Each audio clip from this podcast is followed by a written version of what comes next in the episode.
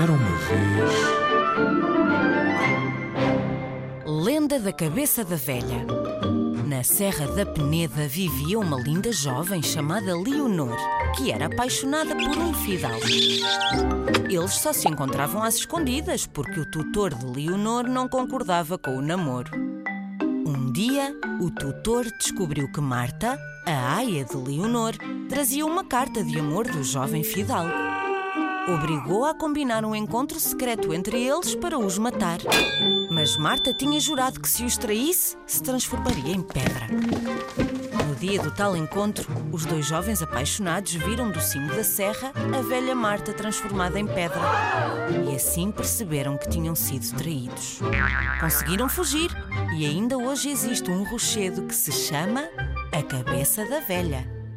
E esta história que te contei é a lenda da cabeça da velha.